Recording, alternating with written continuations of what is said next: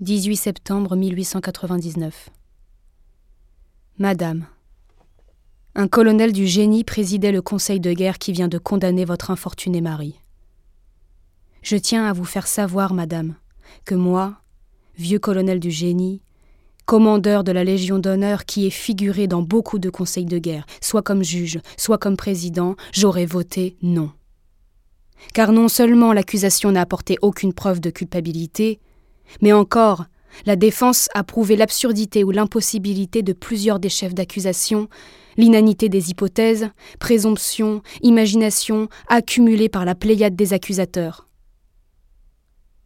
Je serre la main de mon jeune camarade Alfred Dreyfus, réhabilité à mes yeux par l'arrêt de la Cour de cassation et par l'opinion des innombrables personnes éclairées qui ont suivi l'affaire sans aucune passion que celle de la vérité et de la justice.